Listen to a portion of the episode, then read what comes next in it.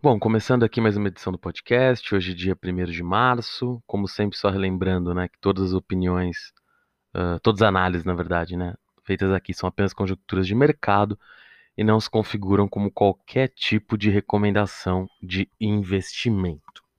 Bom, começando hoje, né, acho que falando um pouco do cenário nacional aí, a gente está vivendo uma situação bastante dramática nesse momento com relação à Covid, Uh, não houve aí um avanço significativo, pelo menos no curtíssimo prazo aí, que esteja claro, de chegada de novas vacinas, o que deixa a situação ainda mais complicada.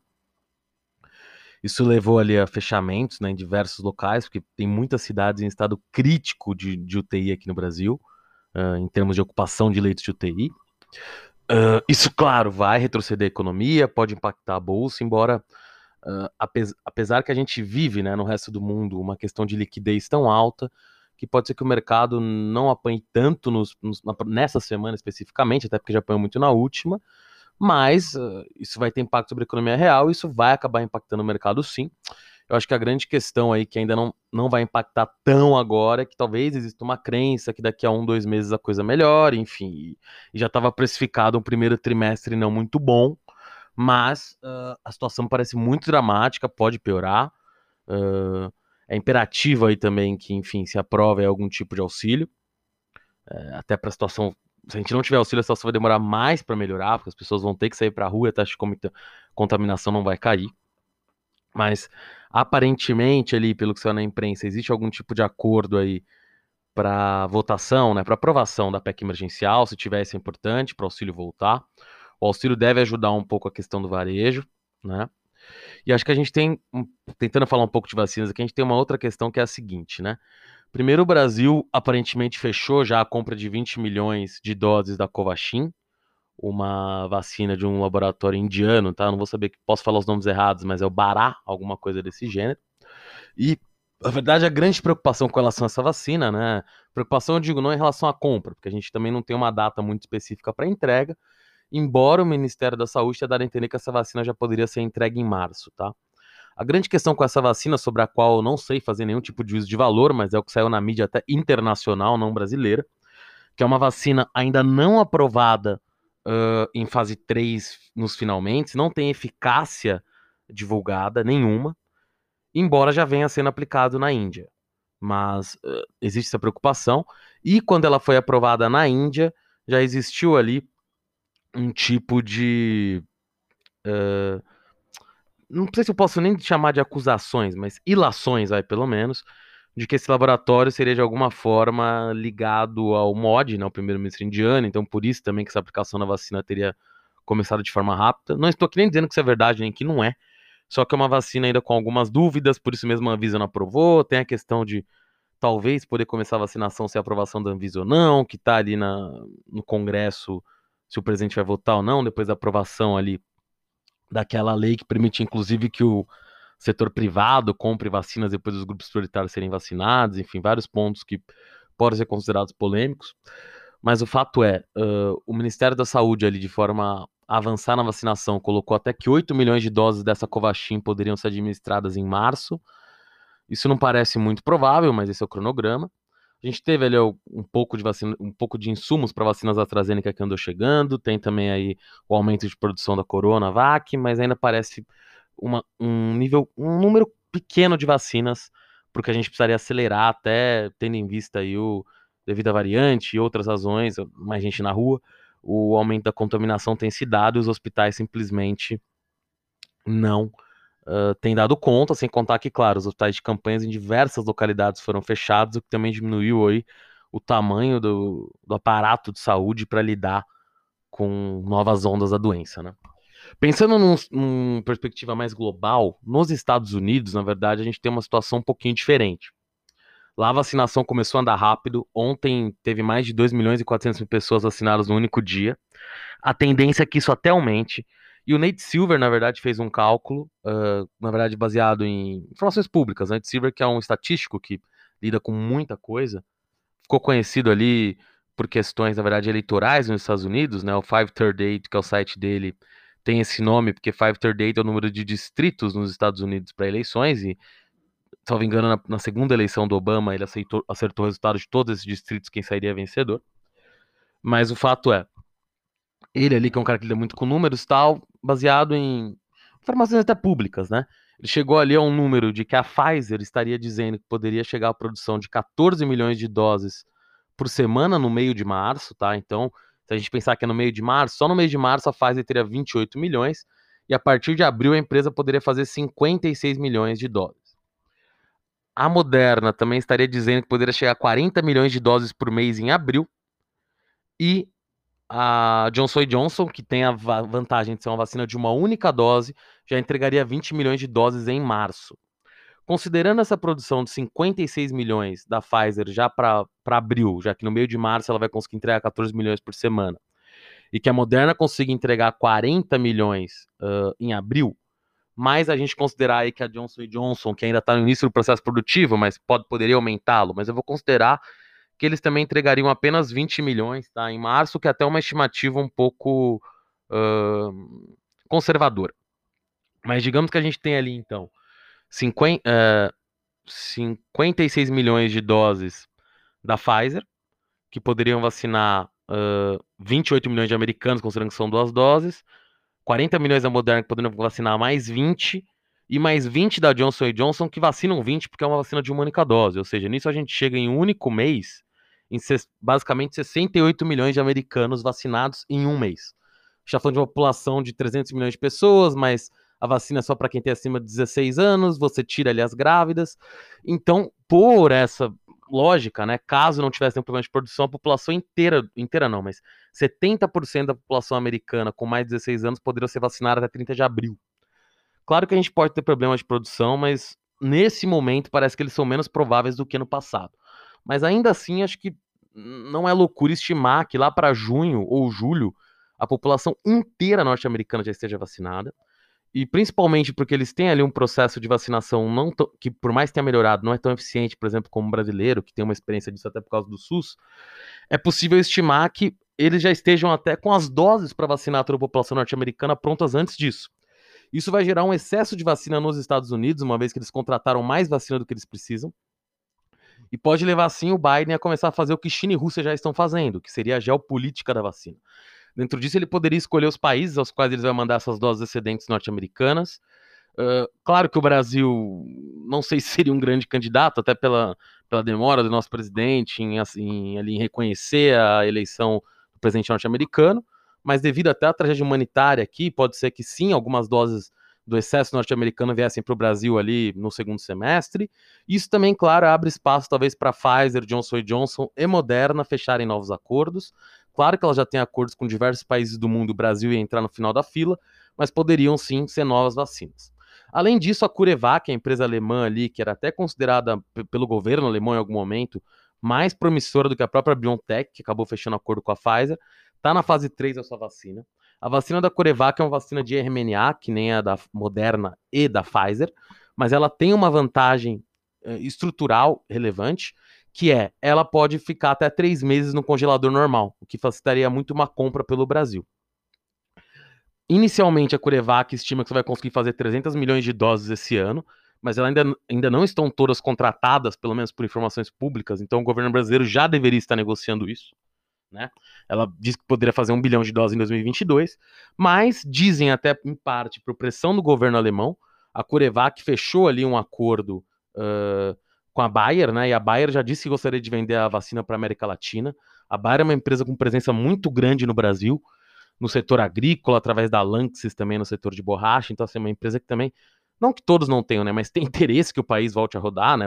E não que todos não tenham, eu digo assim, mas ainda tem uma questão econômica que poderia ajudar a gente nessa negociação.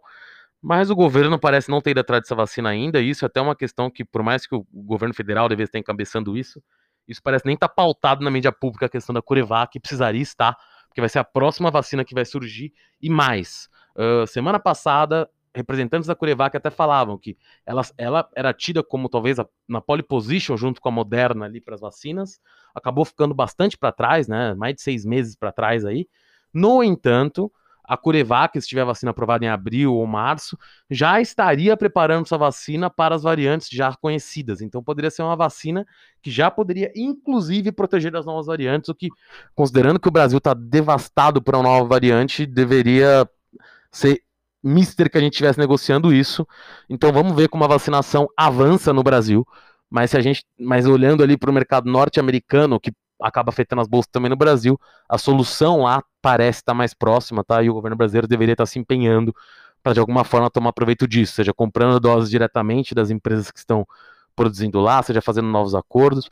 E lembrando que a Curevac já fechou inclusive um acordo com o governo uh, inglês para passar a tecnologia que ela vai gerar com a vacina. Então, seria importante também uma negociação talvez nesse sentido, assim como o governo fez com a, com a fez com a AstraZeneca Oxford, fez com a Sinovac, uh, era muito importante algo estar tá sendo feito nesse sentido de forma uh, imediata, né?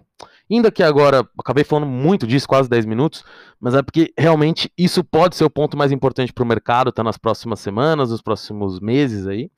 E, claro, pensando também nos Estados Unidos, tá? Justamente para a gente ter esse cenário aí que a economia americana pode voltar, como a gente agora a gente tem muitas BDRs listadas aqui no Brasil, vale a pena olhar para a companhia de aviação norte-americana, cassinos, coisas do gênero para daqui a alguns meses. Assim como pelo decreto que o Biden assinou, uh, querendo ali mudar a cadeia de fornecimento norte-americana, que está muito dependente não só da Índia, mas do Sudeste Asiático, uh, com relação a chips, com relação a terras raras. Então vale a pena olhar empresas como a Lina, que é uma australiana que é forte em terras raras, vale a pena, apesar da Lina hoje ser uma empresa até meio cara em bolsa, mas uma empresa australiana, né? Mas uh, que explora terras raras. Uh, também olhar a Intel, que hoje é a única empresa norte-americana que ainda atua na fabricação de chips, e por mais que isso não tenha sido lucrativo para a Intel, e a Intel tem até, até, sofrido muito na bolsa por ter fabricação própria. Me parece que o governo norte-americano vai investir na Intel, porque ele, por mais que ele conte com a Samsung coreana e com a TWMC, que é uma taiwanesa, né? Uh, estão numa região ali instável, então pode ser que o governo norte-americano, além de novas plantas de chips no país, como a TWC está fazendo no Arizona, de 14 bilhões de dólares, estimule a Intel a fazer novas plantas e atualizar as suas, até com ajuda governamental. Então, pode ser que a Intel ganhe um boost sim. Isso ainda não está traduzindo nas ações, mas eu acho que isso pode vir a acontecer, tá? Até porque a Intel está com um desconto, até por ter apanhado, ter perdido o mercado, em relação a outras empresas de, de chips como Nvidia, Qualcomm, ARM, enfim, os múltiplos da, da Intel estão bem mais baixos. Uh, agora indo um pouco para o mercado nacional, tá, falei muito de fora, a gente teve aí uma operação que já estava meio telegrafada há algumas semanas, confirmada esse final de semana, que é a Rapvida Intermédica. Claro que para as duas empresas a operação é boa, expande o escopo de atuação de ambas. Eu acho que, na verdade, a principal questão dessa operação, uma vez que ela já está até meio precificada pelo, pelo, pelo mercado agora, claro que são duas empresas que ainda têm o que crescer, tem alguns estados que elas não estão tão fortes, então sim, a ação pode se valorizar ainda mais, embora já parta de um patamar muito alto. Mas como os jornais falam hoje ali, muita gente falando do CAD, né? Uh, pela minha experiência com o órgão, trabalhei lá junto ao órgão há alguns anos.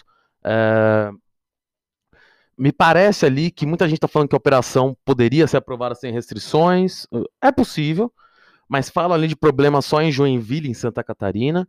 Eu acho que podem sim ter alguns problemas também no estado de Minas e no estado de São Paulo. São problemas incipientes. Quando eu digo incipientes, por quê? Porque até pouco tempo, de fato, a Rapvida atuava somente no Nordeste e com atuação residual no Sudeste e no Sul, e acho que até um pouquinho no Norte, mas o Norte a Intermédica não está.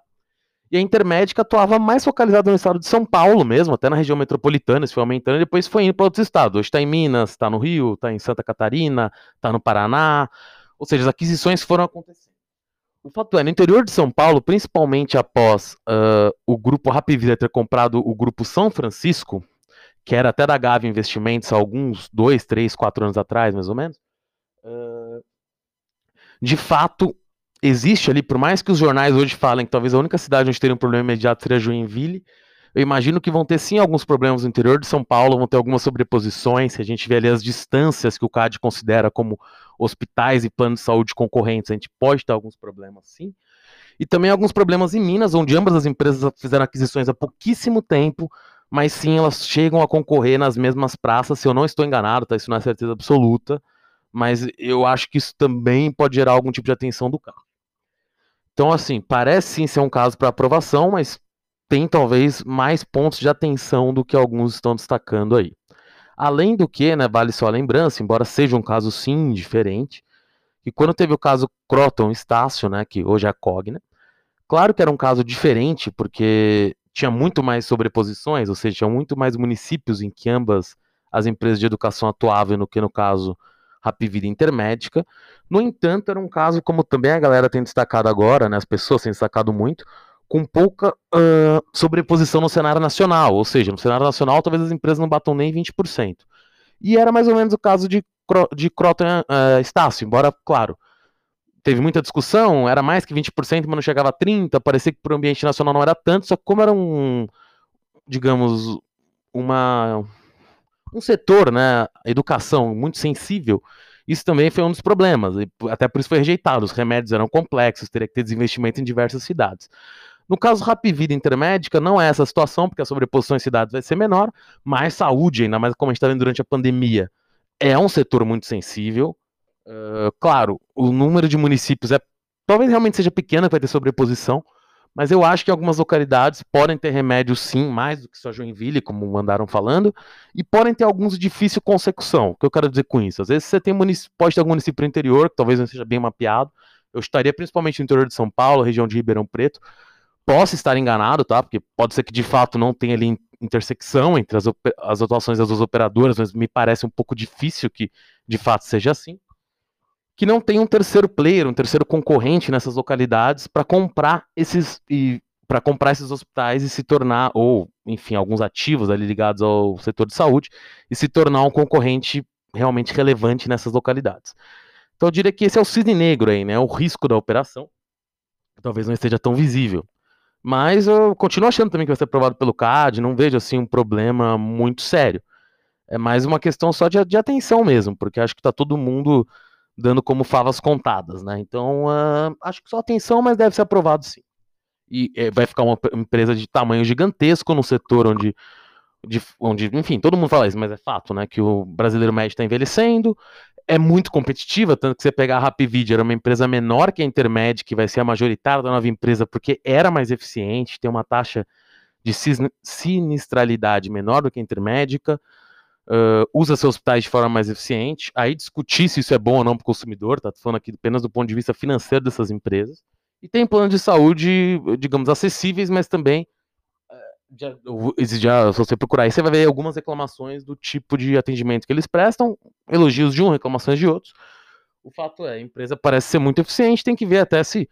Claro, tem sempre risco regulatório também, de, de, de fato se entender que ela não presta um serviço tão completo ou não, enfim, esse é o risco regulatório.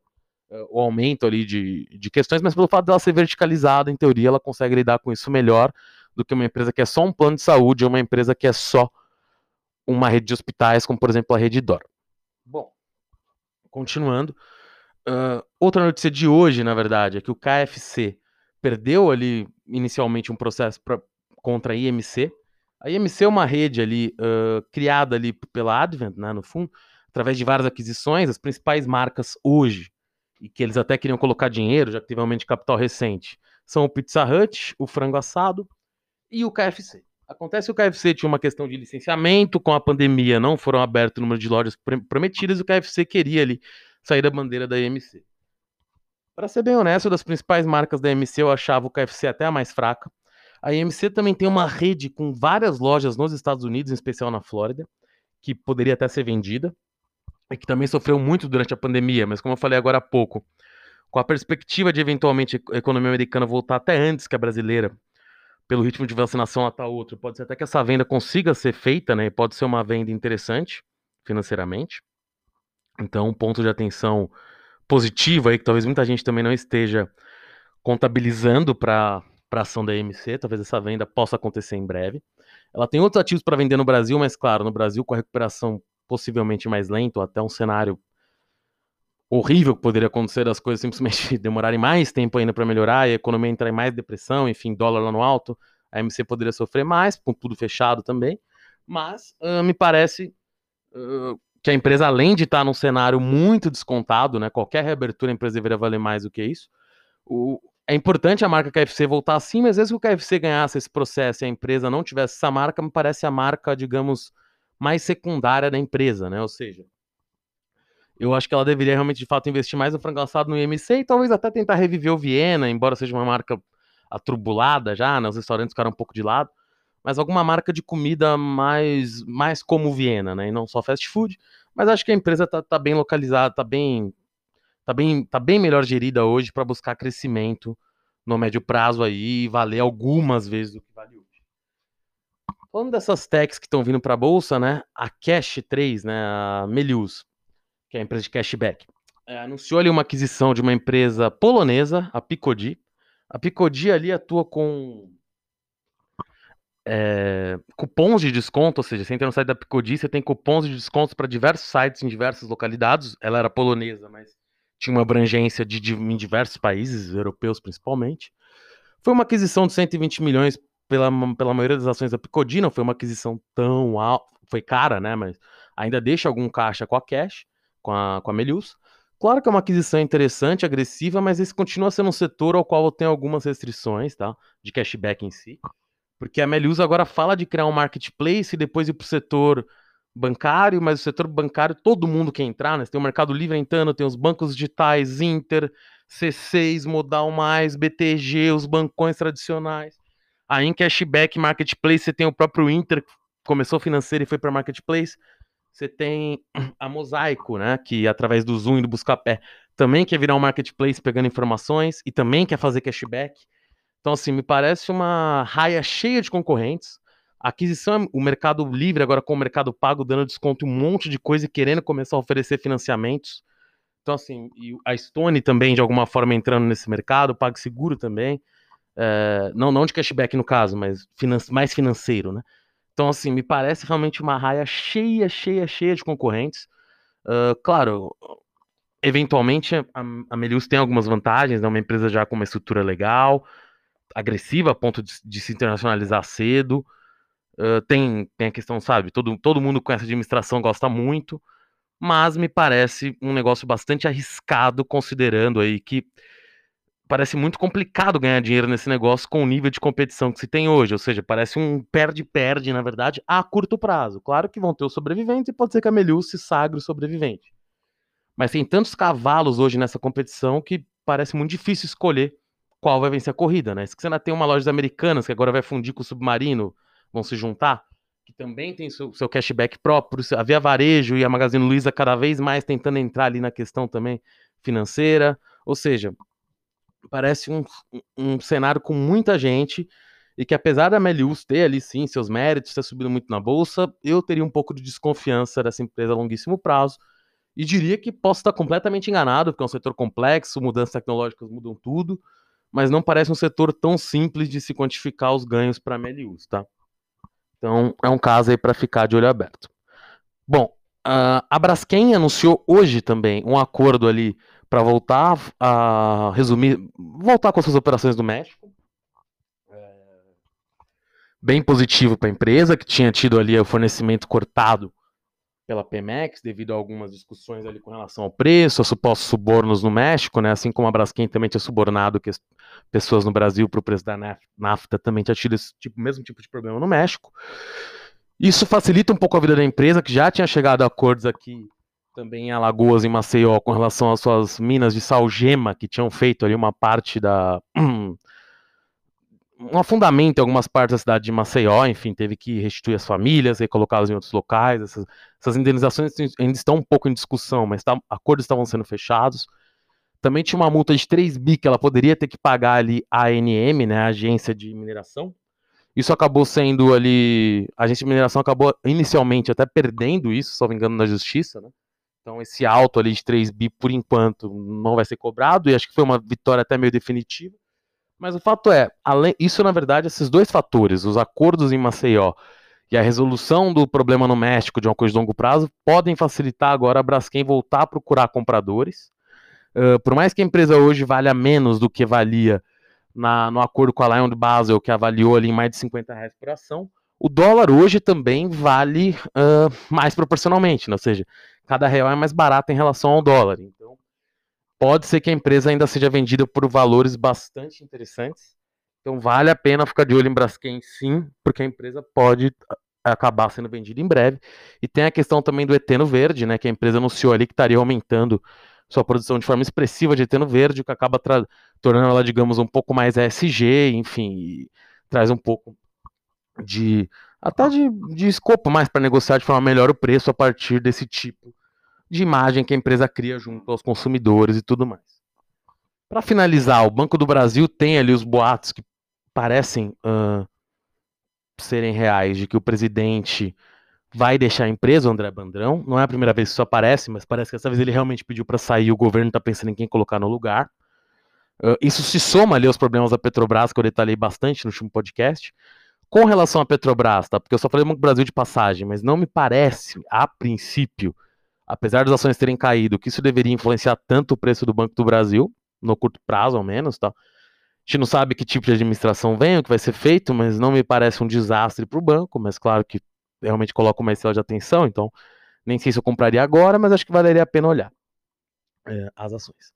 Com relação à Petrobras, né, a gente teve ali até uma notícia no final de semana que possivelmente teriam alguns problemas devido à lei das estatais para se aprovar a entrada do general, não sei se é Silvio Luna ou Lune Silva, enfim, no, como presidente, uma vez que o currículo dele não se habilitaria ali como alguém com experiência para um cargo de CEO, já que ele não tem 10 anos de experiência na área de petróleo ou de energia. Mas, enfim, tem que ver se de fato isso vai ser aplicado, apesar de ser uma lei, pode ser que dê algum tipo de jeito, não sei muito bem qual. E devido ao interesse executivo que ele entra, é possível que dê esse jeito. Mas uma coisa que pode até parecer bastante paradoxa, né? Mas a gente vai ter uma reunião da, da OPEC, né? da OPEP, nos próximos dias. E, na verdade, caso se decida pelo aumento da produção, que parece ser a linha que a Rússia quer seguir, embora a Arábia Saudita ainda ache que não deveria ter grandes aumentos de produção, pode ser que o preço do petróleo caia um pouco. E, ironicamente, isso pode ajudar a Petrobras, já que o problema da empresa ali, financeiro, né? E aí é o que eu já disse na, na outra edição, acho que a questão de entender a empresa como uma estatal, que o governo, por ser majoritário, poderia usar ela sim para subsídios é, é, válida. A grande questão só é que você perde dinheiro para outras áreas, porque essa empresa começa a perder dinheiro, vai ter que sair dinheiro do, da União para bancar isso de alguma forma, ou vai, vai entrar menos dinheiro no caixa da União se for olhar de outro jeito. Mas, claro, isso diminui o preço do combustível, que também afeta um monte de gente. Então, aí é um, é um trade-off. Mas, claro, é como eu disse também da outra vez, a partir do momento que a União pediu bilhões de reais para investidores para desenvolver campos, você acaba prejudicando essas pessoas, enfim. Pode ser que ninguém mais queira apostar em empresas estatais aqui no futuro, enfim, complexo. Mas, tirando isso da frente, é... acho que a grande questão aí com relação à Petrobras é que se o preço do petróleo cair, como a empresa hoje não tem poder de refino total no Brasil e precisa trazer parte do petróleo uh, refinado né, para o Brasil do exterior, isso é o que leva ali a ela ter problemas quando ela traz, uma vez que ela traz a preços internacionais, já que ninguém vai vender abaixo do preço internacional, e vende aqui a preços mais baixos para subsidiar. Se o preço do petróleo intencionalmente cair, fica mais fácil para a Petrobras, uma vez que esse deságio cai, ou talvez ela nem tenha que exercer esse subsídio de fato, digamos. Então, para a Petrobras pode ser muito interessante que o preço do petróleo caia, parece um contrassenso, mas nesse caso específico seria interessante, porque a empresa gasta realmente muito dinheiro, eventualmente, caso prossiga com essa política de, de tirar esse, esse deságio.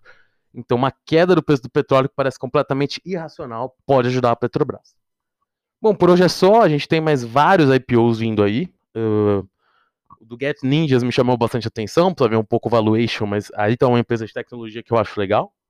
Uh, tem outros IPOs aí também interessantes mas tem que ter um pouco de cuidado, primeiro nos valuations e depois pensar se eles vão acontecer, né? Porque, como disse, a gente tem uma liquidez internacional ainda, internacional ainda muito grande, os Estados Unidos acabou de aprovar mais um plano de 1,9 tri na Câmara, né? Embora ele vá ser alterado no Senado, o tamanho dele deve mudar, deve ficar um pouco menor, mas ainda assim é um plano muito grande, né? Deve ter um pacote de infraestrutura. Então vai ter liquidez internacional por algum tempo, mas o medo da inflação já está aí. E claro, além do caos no Brasil, né, então a gente pode ter sim umas janelas fechando no mercado nacional para IPOs e pode ser que não saiam todos uma vez que tem uma fila gigantesca de IPOs. Mas até o momento os IPOs têm saído, tá até bem avaliados, então vamos ver o que acontece. Tomaria cuidado só com os múltiplos que esses IPOs têm saído, mas tem sim empresas interessantes vindas vindo para a bolsa. E aquela questão de avaliar bem, uma vez que muitas vezes o dono da empresa também quer vender ela por múltiplos maiores do que, do que ela vale, até por isso que ele está indo para a bolsa. Muitas vezes é para crescimento também, mas junto com esse crescimento, o cara, às vezes o fundador ou os bancos tentam ganhar algum dinheiro em cima de quem está entrando no IPO. Não estou falando que isso sempre aconteça, não estou falando que isso é regra, É só questão de estar esperto com esse tipo de coisa. Bom, essa edição é só. Se acontecer alguma coisa muito nova, muito diferente, eu volto aqui durante a semana com outra edição. Se não, até a próxima segunda. Valeu.